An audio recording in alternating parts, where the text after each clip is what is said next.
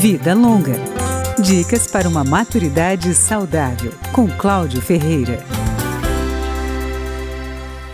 A organização não governamental Help Age publicou uma série de providências que devem ser tomadas para preparar as cidades para o envelhecimento populacional.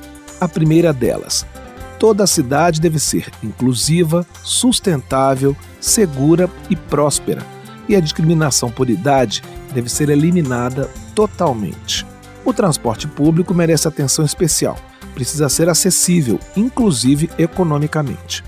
Isso para que a população idosa possa conservar as relações com família e amigos e ter acesso aos serviços da cidade. O transporte público deve ser planejado para garantir ambientes urbanos nos quais o cidadão é a peça mais importante. Áreas verdes e espaços públicos seguros e acessíveis facilitam a interação entre as gerações dentro de uma comunidade. Elas também encorajam atividades físicas e promovem um descanso da agitação da cidade. A interação intergeracional, aliás, deve ser sempre estimulada, porque pode ser muito útil, por exemplo, em uma situação de emergência. Cidades que querem cuidar da sua população com mais de 60 anos podem facilitar o acesso à alimentação saudável e manter espaços seguros para deslocamentos a pé e de bicicleta. E o combate à poluição é uma medida importante, porque diminui a incidência de várias doenças.